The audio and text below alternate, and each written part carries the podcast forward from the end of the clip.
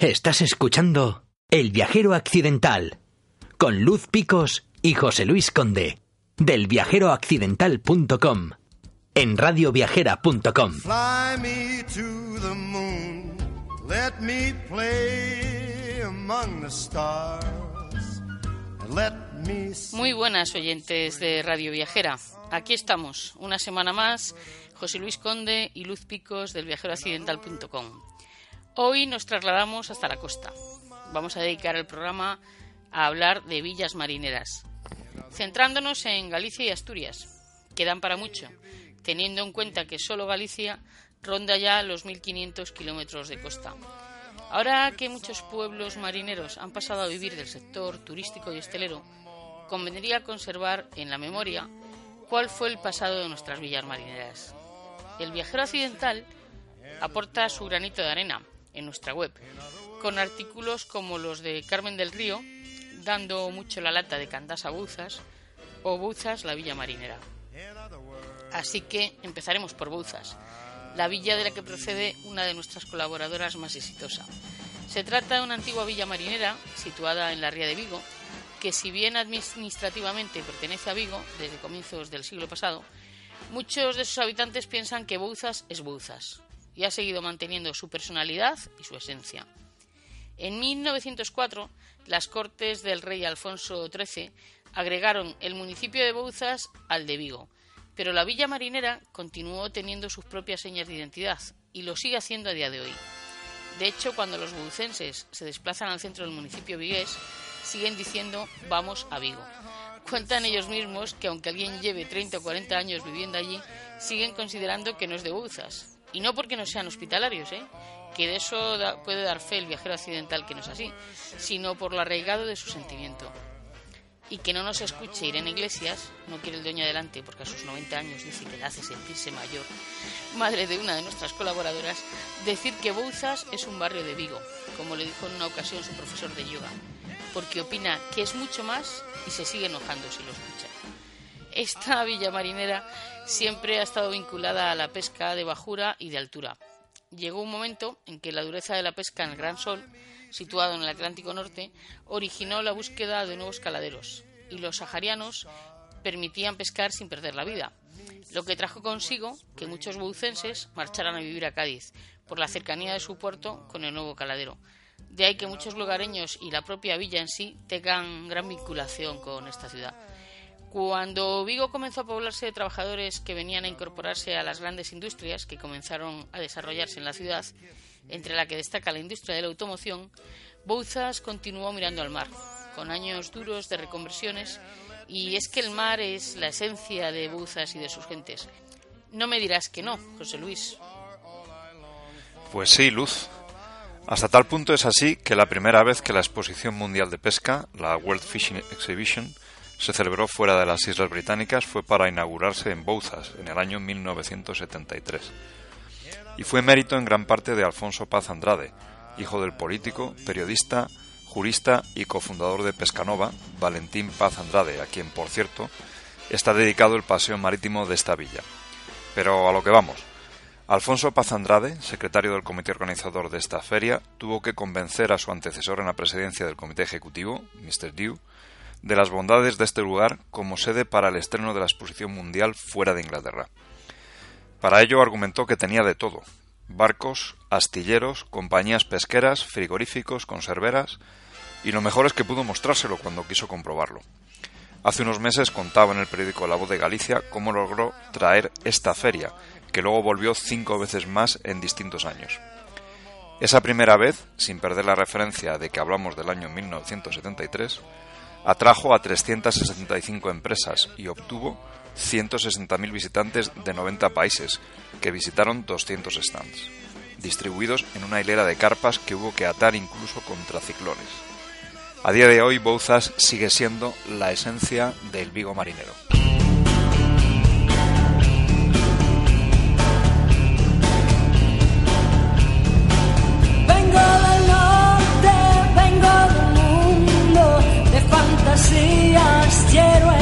que no tuvieron mejor destino que centinelas del temporal. Está mi casa donde mis ojos quieran posar.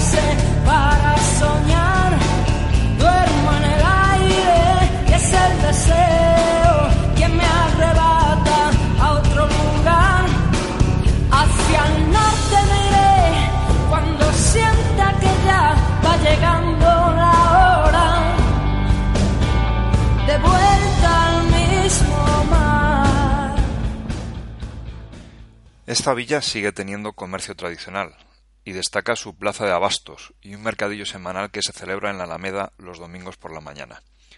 Dispone de playa en el mismo casco urbano, a Praia de Adro, y del paseo marítimo que antes mencionábamos, el Paseo Valentín Paz Andrade, desde el que podrás contemplar inigualables panorámicas de las Islas Cíes y de la Ría. Si te apetece visitar monumentos, tienes la iglesia parroquial construida sobre una roca en el siglo XVI, si bien tuvo que ser reedificada en el siglo XVII, y un precioso cruceiro muy bien conservado, que es probable que indique el lugar donde surgió la villa. En Bouzas encontramos desde locales de diseño con tapas elaboradas con productos de la tierra a tascas de toda la vida, con cocina tradicional. Y esto último hasta hace poco es lo que caracterizaba a esta villa a nivel gastronómico, sus tascas y su cocina marinera. Pero de un tiempo a esta parte ha ido viendo cómo se abrían nuevos locales que han ido cambiando este panorama. Uno de los negocios que ha contribuido indiscutiblemente a este cambio ha sido la taberna Pateuro. El alma mater de esta taberna es Benigno Couso. Lo seguimos en Facebook desde hace ya algún tiempo y la trayectoria de premios y reconocimientos que tiene es importante. En la última edición del Petisquiño, para los de fuera de Galicia aclararemos que un petisco es un aperitivo, un pincho, se llevó el premio a la tapa más innovadora y a la mejor tapa con conserva de pescado gracias a su viaje de vuelta, que a nosotros nos encantó, tanto por el contenido como por el continente, porque la presentación también tenía su encanto. Como bien sabéis, al viajero accidental le gusta que las cosas se cuenten en primera persona, así que nos pusimos manos a la obra y no es fácil, porque el pasado mes de octubre andaba por Seúl como embajador de la gastronomía gallega en el mes de junio por Shanghái. Y podríamos seguir enumerando, pero bastará con decir que cuando contacté con él para fijar una entrevista, nos habló desde la India, siempre como representante de la cocina galaica. Así que nos hemos ido hasta la taberna Patouro y es un lujo que Benigno Couso, Beni para los amigos, nos hable de Bouzas y de su taberna, y conocer un poco más al artífice de uno de nuestros sitios preferidos en esta villa marinera, uno de esos locales a los que te gusta ir para que te sorprendan, no simplemente a comer, sino buscando sentir emociones. Hola Benigno, muchas gracias por estar con nosotros en Radio Viajera. ¿Qué tal te encuentras? Pues muy bien, estamos aquí en el Patouro estupendamente. Cuéntanos un poco cuándo empiezas con tu establecimiento y de dónde viene tu vinculación con Bouzas y con la restauración, porque tenemos entendido que ya viene de atrás. Sí, bueno, la vinculación es que nuestra familia está de hosteleros, trabajamos desde ya hace más de 60 años con el primer local que montó mi bisabuelo en, en Samil. Era un merendero, surgió de una forma muy peculiar, pero bueno, poco a poco se fue haciendo un nombre y, ese nombre lo he aprovechado para el, para el, nombre del Patouro. ¿A qué edad cocinaste por primera vez y qué fue lo que hiciste? Eh, la primera vez que cociné yo creo que tenía unos 8 años. Eh, y hice un pollo al ajillo eh, y el mismo día una tarta de chocolate de esas que vendían eh, que solo era mezclar los ingredientes, meterla al horno y ya estaba, pues de esas. El resultado fue bueno, ¿no? Bueno, mi madre le, le, encantó, pero bueno, era una madre. ¿Cuál es el plato de tu madre que más te gustaba? El plato que más nos gusta, creo, a la familia es el pastel de patata. Ajá. ¿Qué no te gustaba de pequeño? Es que me gusta de todo, ¿eh? lo único que no me gusta es que no me dejaran comer más. ¿Cómo dónde empiezas como chef? ¿Cómo ha sido el camino hasta tener tu propia taberna? Bueno, pues mm, gastronómicamente empezamos en, el bar de mis padres, en, era una terraza de verano. Y bueno, siempre la vinculación con la gastronomía nos, nos gustó. Pero profesionalmente empecé en Lugo, fue una de las tierras donde por lo menos a mí mm, es un sitio donde ir a comer, donde ir a vivir y donde disfrutar con la gente. Eh, empecé en el San Sillao, en la escuela de hostelería de allí, y cogió, me cogió de la mano eh, Diego López del lugar de Pascuáis, que ahora está abriendo, eh, está ampliando el, sitio. Y bueno, fue una gastronomía donde la improvisación, el saber hacer de este chico, mm, agradó sobre todo a mí y a toda la gente que venía a comer allí. Eh, y bueno, nada, después nos vinimos, eh, después de trabajar y estudiar allí, nos fui, me fui a Barcelona, estuve allí un año y al volver empecé aquí con, con Celia Cabrera, el Croquetas, el Croque, en el restaurante del Museo del Mar. Y bueno, eh, quede aquí, asentado. Sí, sí, sí. ¿Y dónde crees que está el secreto del boom que está viviendo Bouzas y de los locales que, que hay aquí desde hace algún tiempo? Bueno, porque Bouzas era un barrio marinero que estaba así medio apagado, pero siempre tuvo una vida muy, muy interior, muy, muy potente. Hay muchas familias eh, que son de aquí, que viven aquí y que les gusta estar aquí. Entonces, bueno, eh, locales que iban abriendo, que bueno, a lo mejor no encajaban en, toda la oferta que, quería la gente, pero bueno, a partir de hace cuatro o cinco años esto empezó a, cambiar. Eh, la gente se venía, ya la gente de Vigo se venía para, para Bouzas eh, fue dar una, una vuelta a, lo tradicional que estaba haciendo aquí. Es lo que hicimos, bueno, tanto yo como la carpintería. Ahora también el Águila que abrió un, año antes que nosotros. Bueno, y estábamos abriendo sitios de eh, asequibles al cliente, un poco dinámicos y, un poco diferentes de lo que había antes. ¿Y qué destacarías de la cocina de Paturo? ¿Cómo definirías tu cocina? Es una cocina eh, como dije antes, yo vengo de un sitio donde improvisábamos mucho, teníamos muchos conocimientos de, gastronomía ya no solo gallega, sino de otros sitios. Y es una cocina de improvisación, es una cocina que hoy comes una cosa, mañana otra, es una cocina de que utilizamos un muy buen producto, pero ya no solo es el producto que, Galicia, siempre decimos es que el producto de Galicia es estupendo, aparte del producto es un, bueno, cómo cuidarlo, cómo mezclar sabores, como saber eh, recordar los, lo, que hacían nuestras madres, recordar los sabores aquellos que habíamos perdido. Entonces, bueno, es una, yo creo que es una de sensaciones, una cocina eh, que puedes viajar un poquito también y bueno. Cuéntanos un poco cómo era la tapa que presentaste al concurso de Petisquiño, que nosotros tuvimos ya el placer de, disfrutarla, pero para que los oyentes se les haga la boca agua. Pues la, la tapa le tengo que dar las gracias a Caco. Eh, Caco es un chico que tiene una estrella Michelin en las garzas y me fui con viaje a, a Shanghái con él. Por eso el, el plato se llama eh, de vuelta de, viaje de, vuelta. Viaje de vuelta.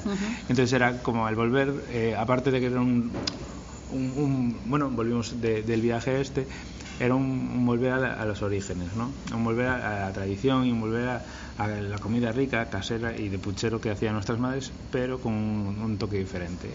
Eh, en este caso, Caco me enseña a hacer esta falsa patata con, con la piel, con el puerro, bueno. Entonces, bueno, lo pusimos en marcha con, con marmitaco de, de caballa, había que hacer un, un plato con, con conservas y yo dije, joder, pues un, guisito de, de, caballa, o sea, ya sea un marmitaco, un guiso de sobas, o sea, ese guiso que, recuerda a, la cocina de antes, de, de, trabajada, de mucho tiempo. Entonces, bueno, y con una presentación que es lo que intentamos un poco diferente. Sí, las garzas que aparte del sitio y del, y del cocinero, las vistas que tiene son impresionantes, sí, la conocemos también.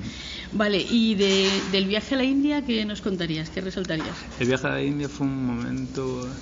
Eh, de contrastes, fue un, momento de, de conocerte, no a, no a, ti, sino tampoco lo ves tan mal, quiero decir. Eh, y a lo mejor es pretencioso, no sé lo, lo, cómo se escuchará esto, pero eh, los, hay mucho contraste entre el rico y el pobre, pero el rico eh, está en su mundo y el pobre también está en el suyo. pero no hay que hay que respetar al, al que hoy te enseñan su casa y realmente a lo mejor es una habitación cuadrada y te la enseñan todo el amor del mundo, eh, te dice, bueno, estáis pisando mi cama. Entonces nos, apartábamos todos porque solo tenía un, trozo de, tela para poner de, cama, pero eh, la buena gente, el, eh, es, es, importante que, el respeto que, que, nos trató él y el respeto que nosotros tenemos que tratar sin, sin, sin más.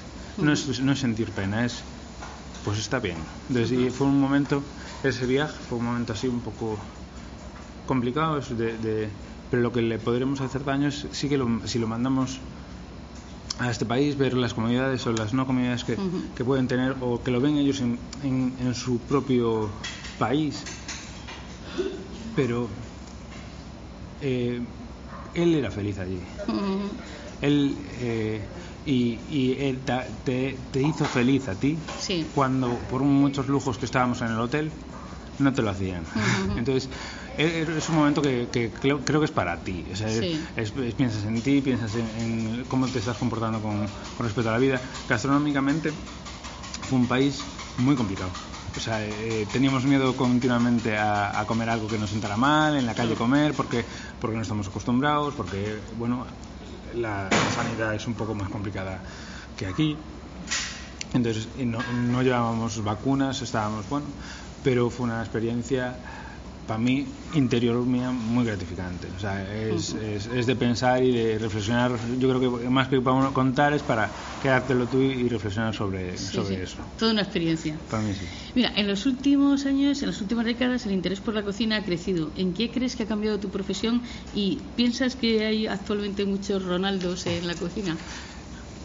Yo pienso que, que la gastronomía de ahora y de antes ha cambiado mucho pero tenemos que ver siempre a nuestros padres o a nuestros abuelos en todo. Eh, claro que es bueno evolucionar, claro que es bueno eh, ser, ¿cómo diría yo?, eh, ambiciosos, pero hay que ver que hay mucha gente que ha trabajado toda la vida de esto y que a lo mejor no saben tantas técnicas, no saben mm, tanta cocina, no saben si es un que es un Oporto ni es un Pedro Ximénez o no, saben no tienen conocimientos de si un Villeroy o un, una Beluté pero saben hacer, saben cocinar y saben hacer unas lentejas, saben eh, lo que te metes en la boca está tan rico que muchas veces da igual como se llame como no se llame. ¿Qué pasa hoy eh, en día? Que los jóvenes no tienen eh, la, hostelería es caduca, quiero decir a nosotros nos han criado una generación pasada con unas bases muy arraigadas y con un peso. Y nosotros tenemos que criar a esta gente eh, nueva, que bueno, que yo digo que estoy parezco muy viejo, pero a esta gente eh, nueva que, que viene como eh, no, pero esto yo no lo hago, esto yo, yo quiero hacer esto. Y yo, no, es que hay que hacer, aquí hay que hacer de todo, y hay que saber de todo, y hay que estar, en, o sea, tú no te puedes. Entonces, poco a poco eh, se intenta. ¿Qué pasa? Las nuevas generaciones son muy complicadas. Lo queremos ya, ahora, y estar en la cresta de la ola cuando, cuando es una tontería. Es que es una tontería. Lo que es bueno es llevar un, trabajo, eh, disfrutar con tus compañeros, trabajar, llegar a casa y tener, eso sí, intentar tener el tiempo que antes ellos no tenían. y, y, porque las empresas se, las proporciona. O sea, si eres consciente de la empresa hoy por hoy, eh, proporciona algo que antes no se, no se daba. Sí. bueno. Muy bien, aparte de estar con Benigno, estamos con Carmen del Río, que es la autora de artículos sobre Bouzas ya en nuestra revista y que es una amante de, esta, de esta villa. ¿Tienes algo que añadir a todo lo que nos está contando Benigno? Eh, que va, todo lo contrario, comparto. La cocina para mí es tradición y realmente es cierto que los jóvenes ahora les lleva un poco la premura de llegar a, los objetivos como muy rápido. Y yo creo que hay que empezar pues con el puchero, con la esencia y luego poco a poco si te dedicas a esto pues ya evolucionar y sobre todo cuidar al cliente ¿no? que la hostelería es un poco eso cuidar al cliente que sientan como cuando estás en casa ¿no? y bueno pues estamos en un local que precisamente ahora está precioso eh, estamos eh, en un local que es de tradición marinera que cuida al cliente, que de hecho, bueno, pues eh, yo soy de aquí, soy de Bouzas, pertenezco a estas generaciones que hemos querido siempre a nuestra tierra y nos encanta que la gente opte por, por venir aquí, por cuidarnos a los boucenses y vigueses. Bueno, Beni, ha sido un placer tenerte con nosotros. No sé si quieres añadir algo más de por qué Bouzas es un destino para conocer y por qué Patouro es un lugar para venir. Bueno, Bouzas es un sitio con encanto. Te, te envuelve la, calle, las calles, te mueve la gente eh, y tienes eh, es muy muy cómodo vivir aquí. Tienes todo lo necesario para vivir. Es un pueblo como un pueblo dentro de una gran ciudad. Eh, y por venir a Patouro, bueno, eh, Patouro es, es, venir, a lo mejor te gusta o a lo mejor no, pero bueno, disfrútalo una vez y después ya si quieres volver, vuelves y si no, no pasa nada. Nosotros os aseguramos que al viajero occidental le gusta. Así que muchas gracias, Beni, por tu tiempo y nos vemos en Patouro. Muchas gracias.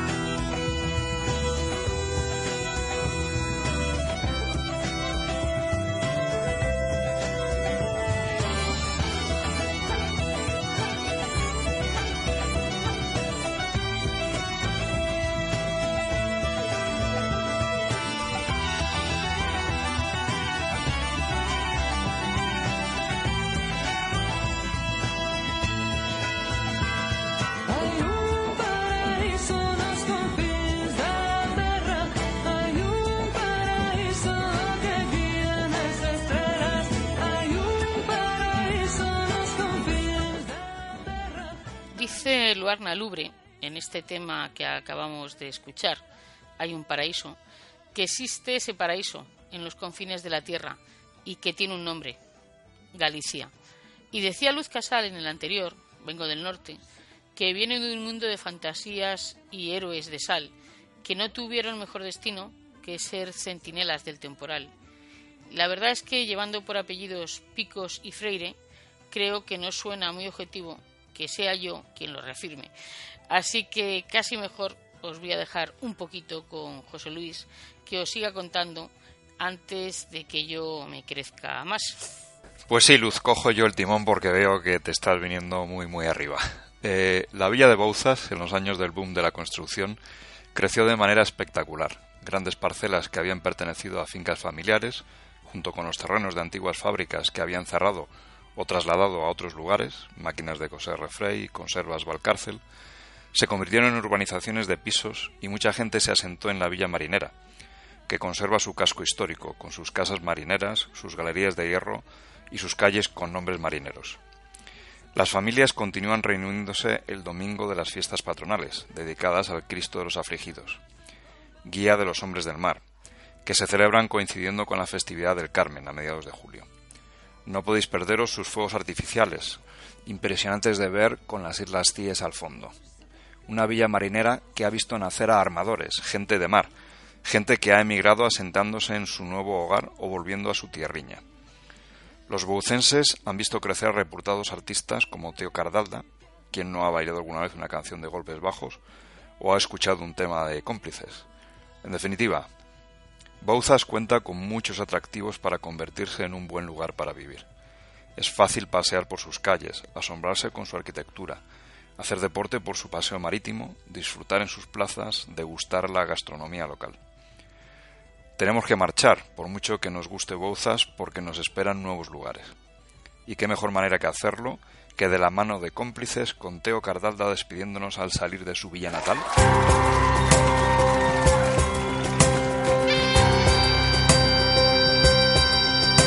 Un lugar en el mundo que siempre golpea mi alma. Una tierra de lobos y hombres que viven del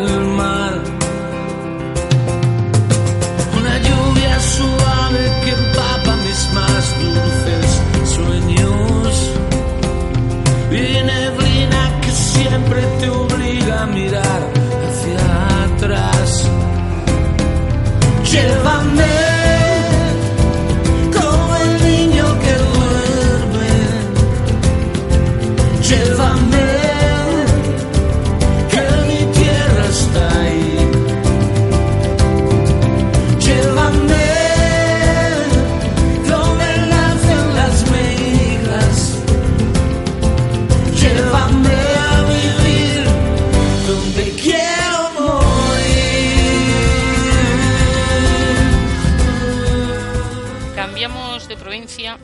adentramos en la de A Coruña para conocer a Costa da Morte. El mar, la sal, las casas de colores, el horizonte, su gastronomía y su tradición pesquera y comerciante, todo ello es parte de las villas marineras. Las fachadas se pintaban del mismo color del barco para saber a quién pertenecía cada una. Una villa marinera es contemplar los puertos y las lonjas, recorrer acantilados, pasear por las orillas de las playas, saborear la gastronomía que surge del mar. Son una combinación de cultura, naturaleza y gastronomía que conservan sobre todo su vínculo con el mar. Y lugares ideales para relajarse, os lo aseguro.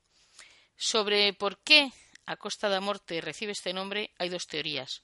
Una según la cual se debe a que es el lugar en el que muere el sol, el fin de la tierra, y otra que lo relaciona con los naufragios que ocurren en esta zona por los fuertes temporales que causan la muerte de pescadores y marineros.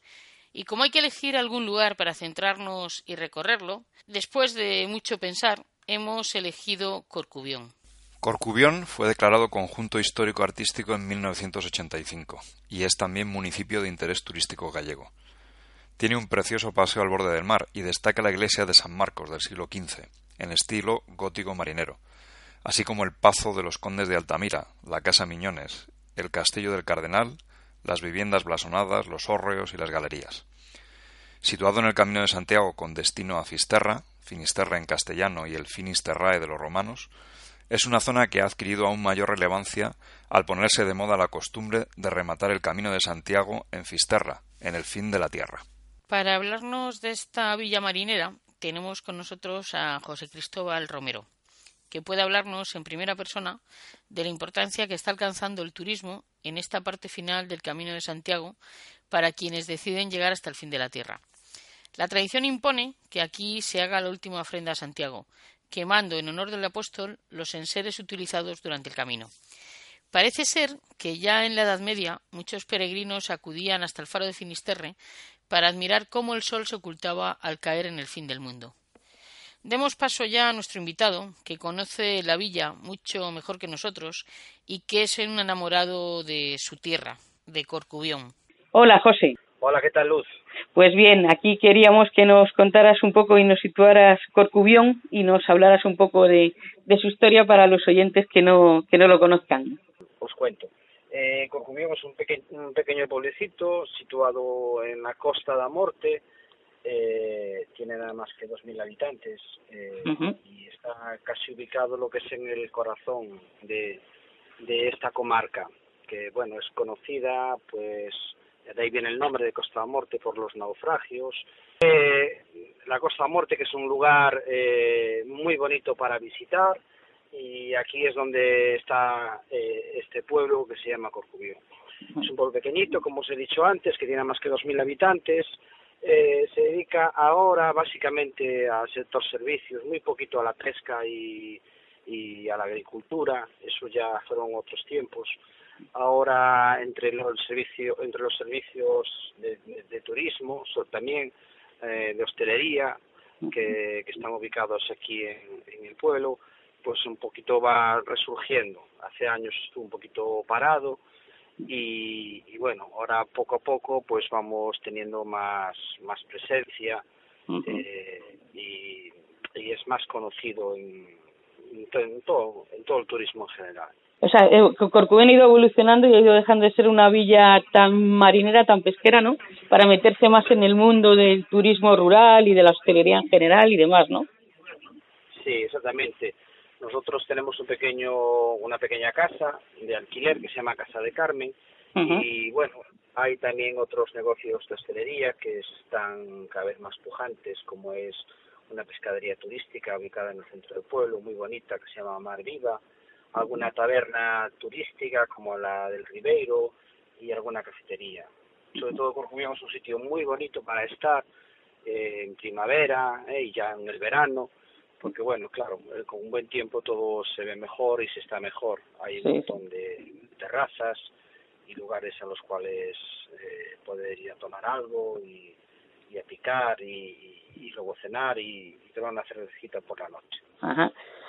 Eh, ha cogido mucha importancia últimamente en la como tramo final de, del Camino de Santiago, ¿no? Por, por la tradición de ir hasta Finisterre que está imponiéndose, ¿no? Sí, hace años prácticamente, que ya tengo unos cuantos, pues no venía, no venía mucho, mucho peregrino.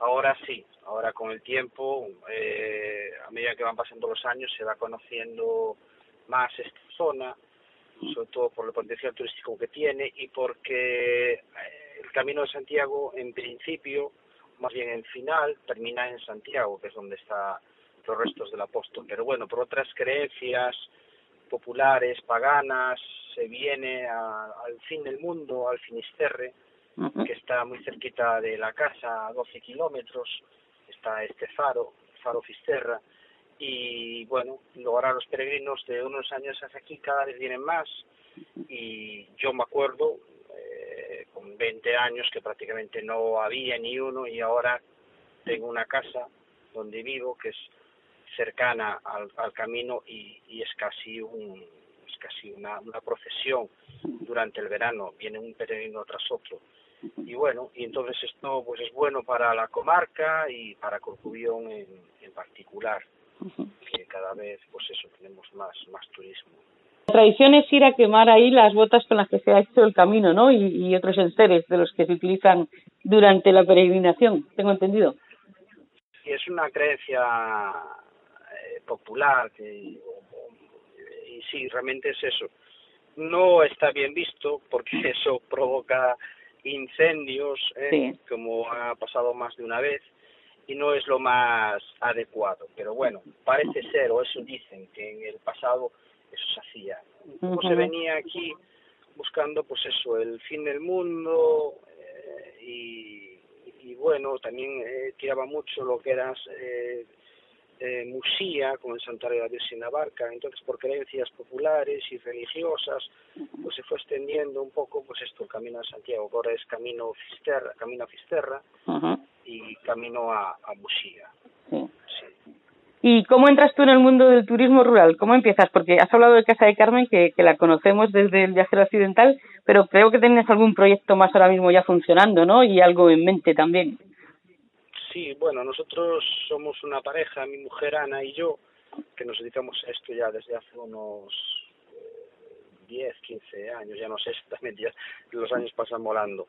Entonces todo partió por una pequeña casita que habíamos comprado en el Pindo, muy cercana a la playa, una casa grande que, que la rehabilitamos y se nos dio bien este tema, nos gustó, encontramos sobre todo, yo encontré por parte de mi mujer un potencial fantástico, una, una decoradora que no lo es en su, en su faceta profesional, ella se dedica a, otros, a otras cuestiones y, y, entonces me encontré que, que era un que era un fantástico eh, todas sus ideas. Entonces esto sí que potenció que nuestra casa la primera que se llamaba Alasia en Opindo fuera muy conocida. Luego nos dimos cuenta que había pues un nicho de mercado para parejas eh, y entonces eh, lo que decidimos fue pues con eh, eh, arreglar una pequeña casita en Corcovión que es Casa de Carmen que en principio está pensada para una pareja o una pareja con niños como mucho.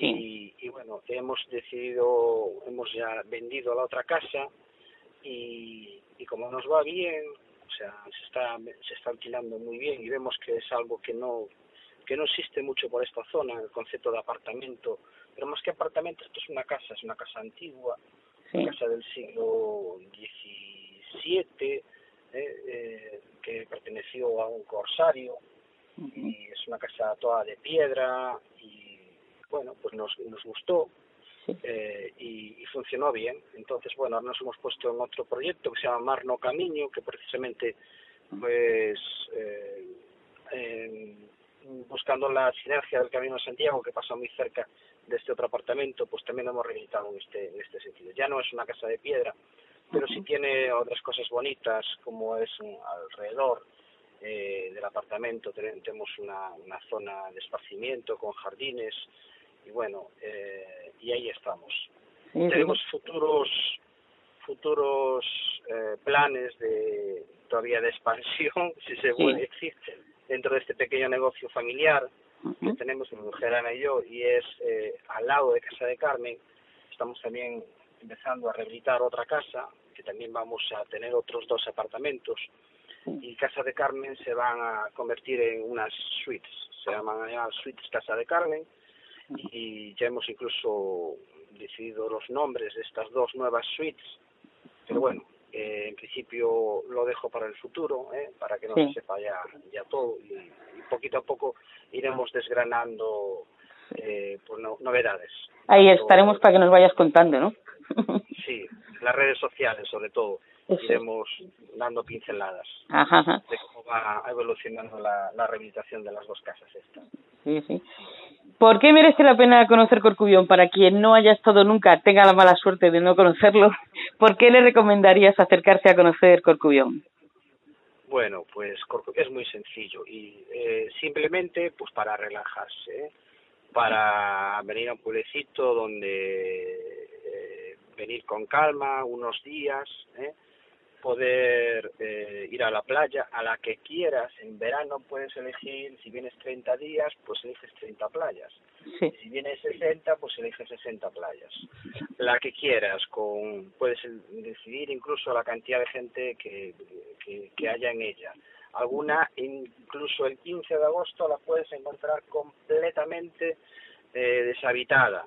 Sí, sí. O sea, algo impensable. Entonces, bueno, pues para en verano en concreto, relajarse en una de sus playas, luego ya por la tarde dar un paseíto bordeando el mar en Corcubión eh, y luego tomarse un, aperitivo antes de comer si, eh, y si es por la tarde noche pues ya podemos cenar en el pueblo que hay restaurantes muy muy muy bien preparados como los, los que os he comentado al inicio de la conversación.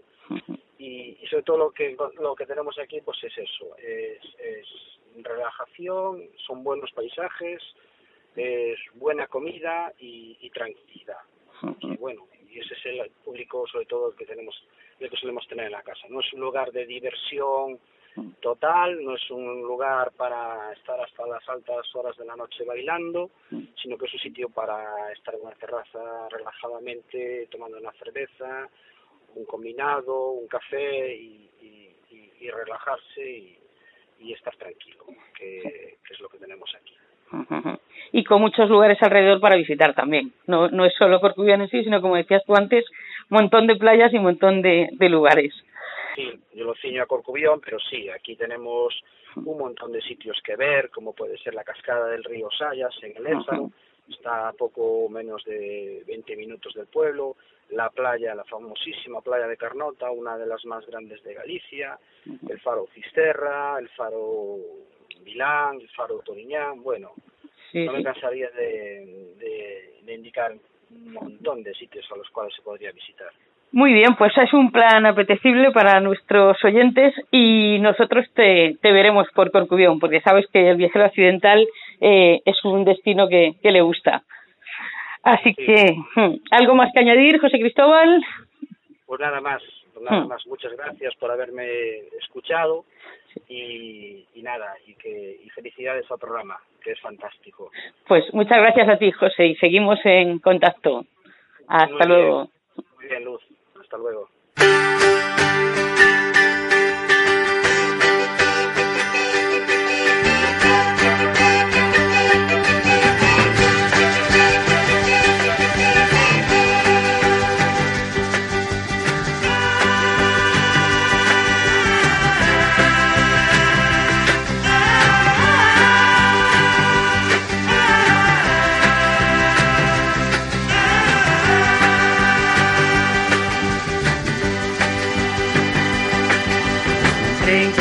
leva pola beira do miño Me leva e me leva polo meu camiño.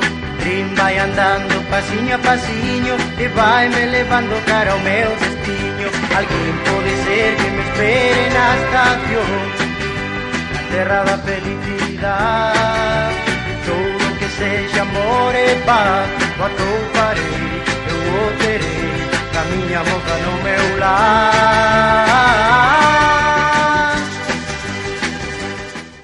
Creo, Luz, que debemos ir apurando porque el tiempo corre y aún no hemos salido de Galicia. Podríamos seguir parando en muchos lugares según vamos acercándonos más al norte.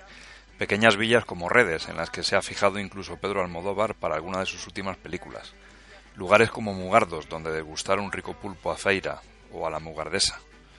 Ares, donde recalan cantidad de madrileños que huyen del calor durante los meses de verano. Pero queremos llegar a Asturias a un área decente, así que nos vamos. Pues sí, José Luis, vamos a dejar Galicia y adentrarnos, cruzar hacia Asturias.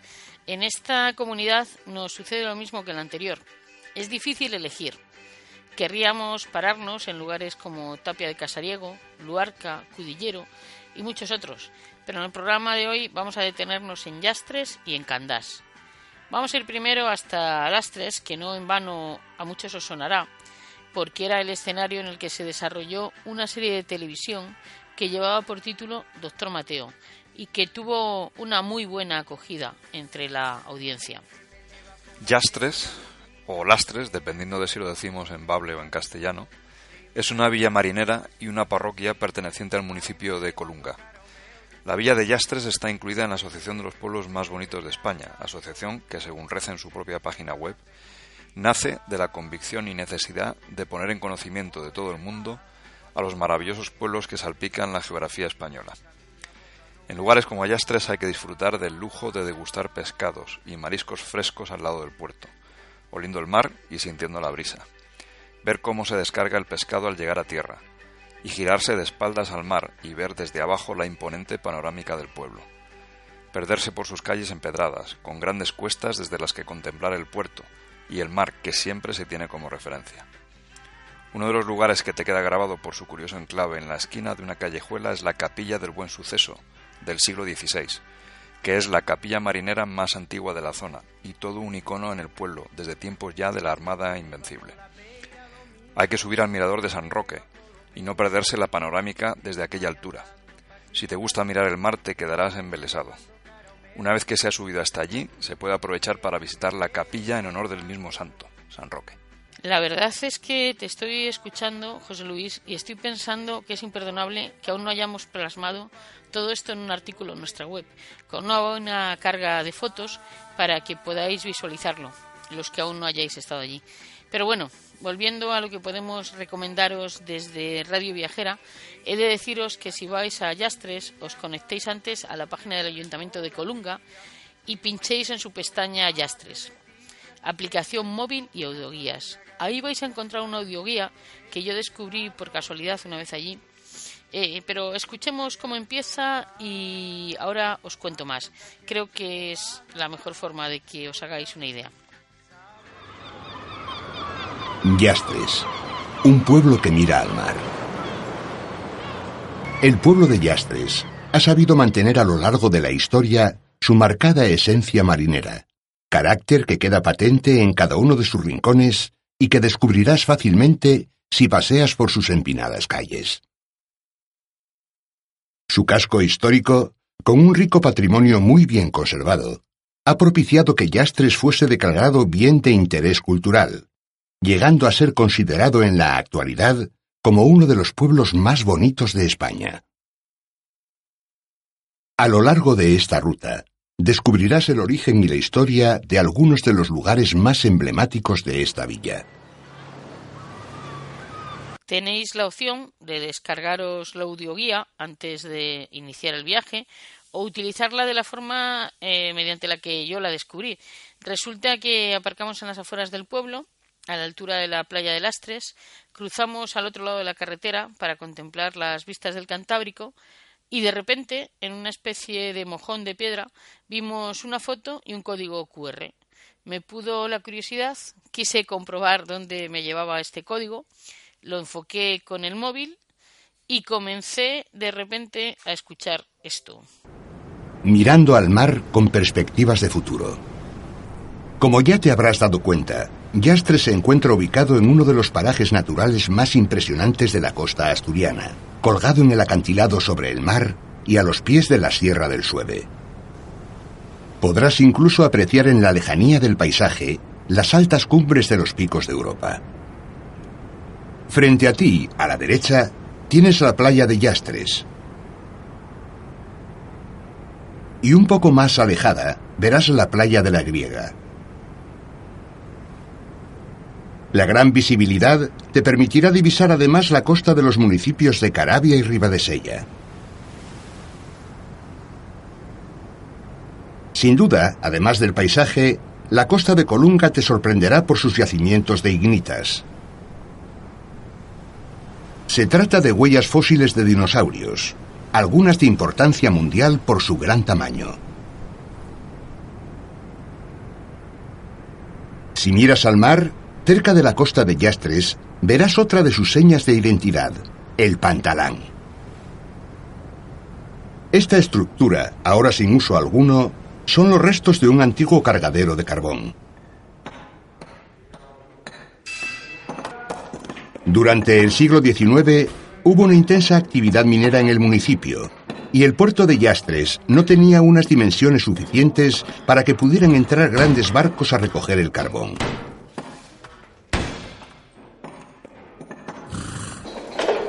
Este inconveniente se solventó mediante la instalación de un curioso sistema. El mineral extraído de la mina de Carrandi se traía en carruajes hasta este punto de la costa, donde mediante vagonetas suspendidas en cables a modo de tirolinas se llevaba hasta el cargadero y desde allí a los barcos para ser transportado a Gijón y Bilbao. Pero las historias del pasado deben dejar paso al presente. Junto al pantalán puedes apreciar grandes boyas delimitando recintos submarinos. Son espacios reservados para el cultivo de ciertas algas. Aquí en Yastres se ha tratado de cultivar varias especies, como la conocida como comu azucarado, alga de interés comercial que es consumida en grandes cantidades en Francia y Japón. Aunque a pesar de los esfuerzos, estos cultivos están teniendo serios problemas por culpa de la saboga, un pez herbívoro que se alimenta vorazmente de estas algas. En cada punto importante del pueblo existe una indicación de este tipo y mediante el código QR te explica lo que estás viendo. A mí me parece una idea fantástica, que debería aplicarse en muchos otros ayuntamientos. En realidad se trata de una completa aplicación móvil, Yastres, una historia de pescadores, que incluye todos los servicios y equipamientos turísticos geoposicionados y conectados. Incluye mapas, información incluso en PDF sobre dónde comer y esta audioguía de la que os hablo está disponible tanto en inglés como en castellano.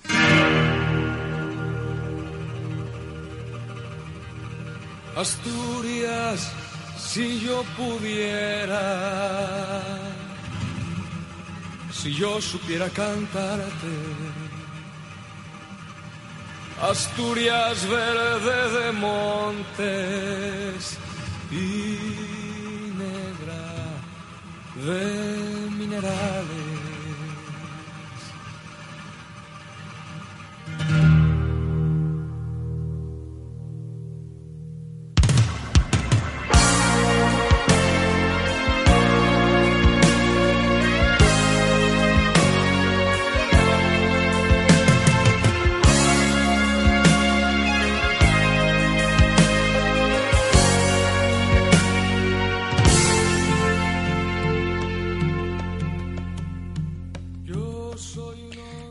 Yastres saltamos a Candás, la capital del concejo de Carreño.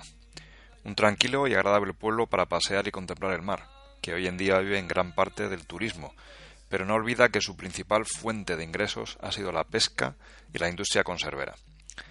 Candás celebra todos los años, desde hace ya casi 30, la Feria de la Conserva, donde se rinde homenaje a la tradición conservera de la localidad.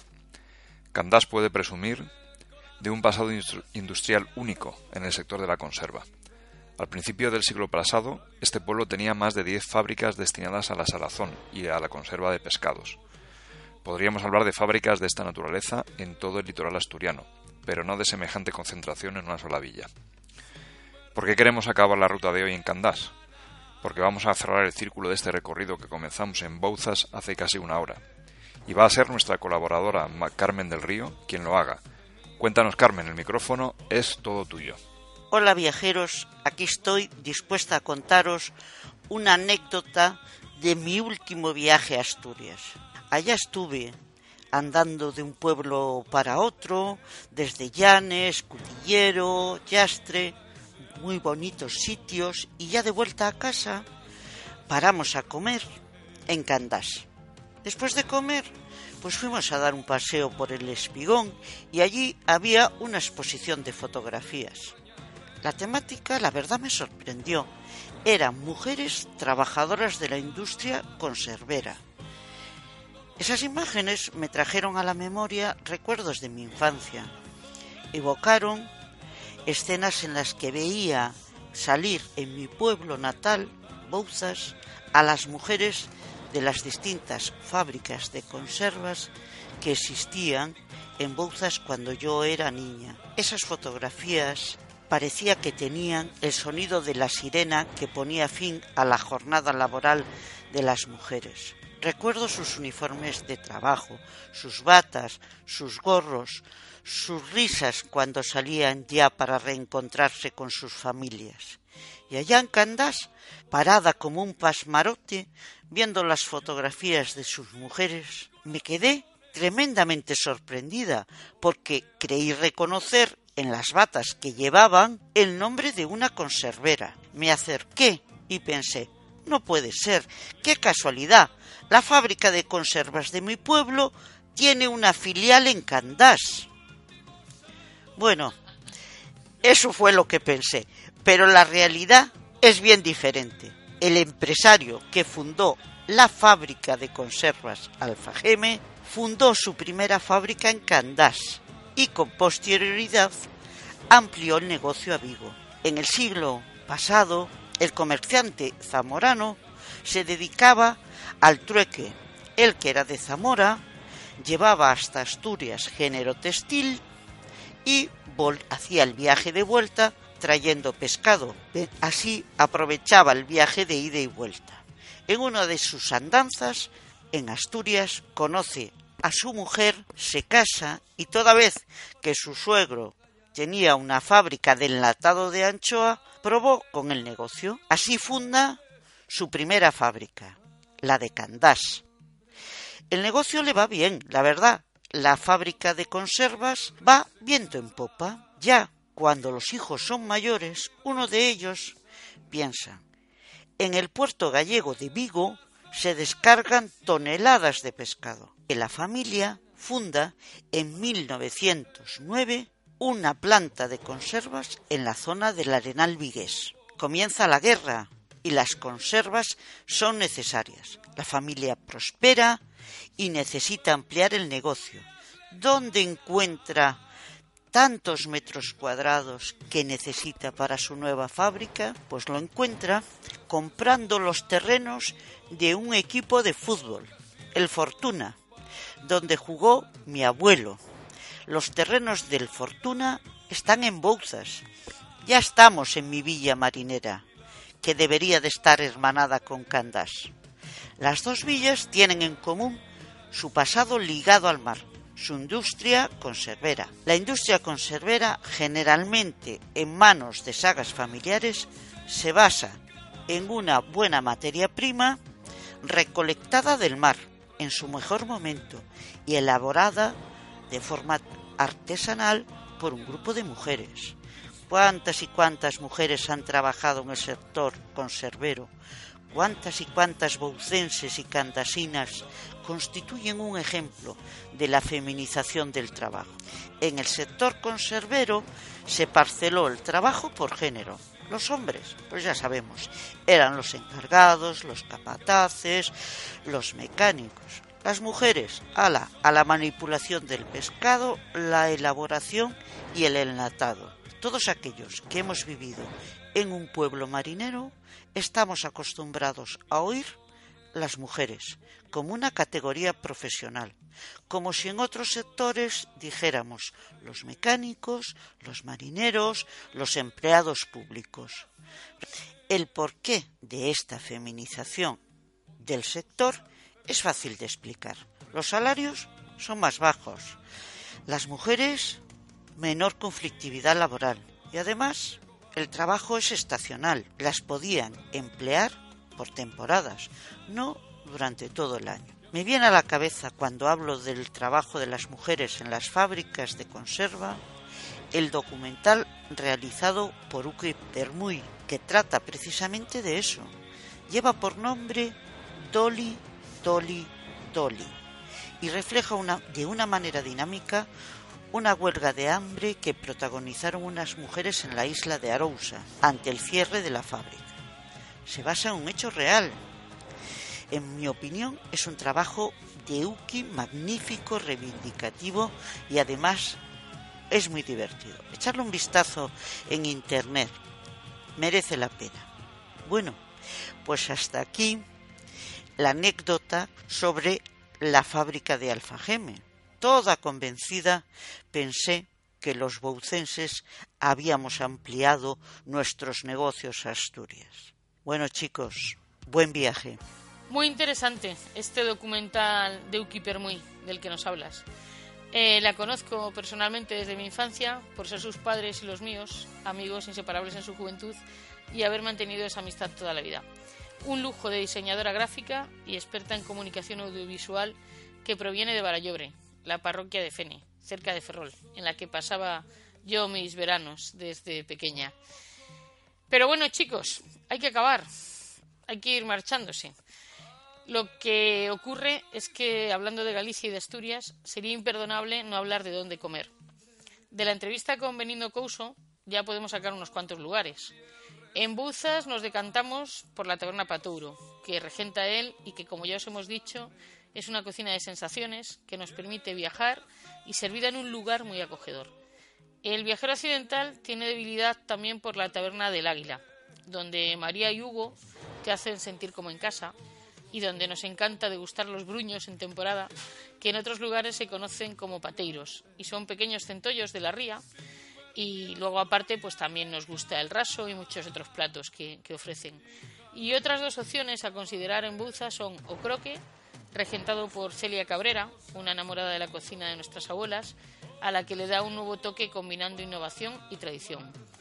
Y la carpintería, que se autocalifica como gastrobar, restaurante, en el que combinan la cocina vasca y la gallega y nos ofrecen deliciosos platos en un mercado, con obrador propio de pastelería a cargo de Elena Garmendia, propietaria del establecimiento.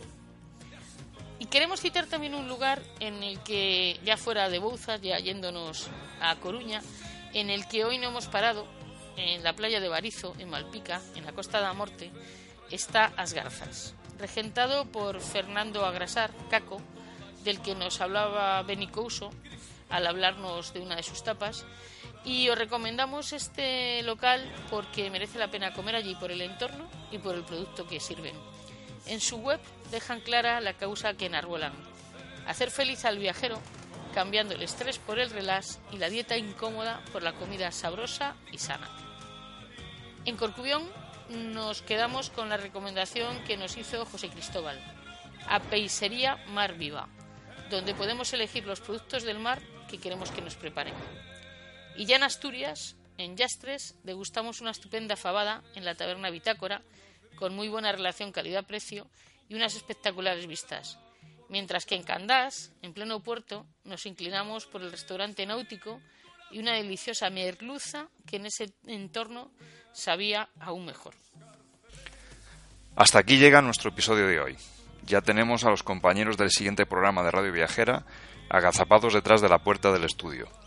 Nosotros ya os adelantamos que en el capítulo de la semana que viene cambiamos de país pero sin movernos de la península ibérica, con lo cual ya habréis adivinado que nos vamos a Portugal. Haremos un recorrido por las tierras lusas. Es un país que nos encanta, así que ya estamos deseando estar aquí de nuevo con vosotros. Recordad que en 24 horas dispondréis del podcast para este programa en iVoox y poco después en iTunes. Hasta dentro de 7 días, viajeros accidentales. Ya os estamos echando de menos. Hasta luego.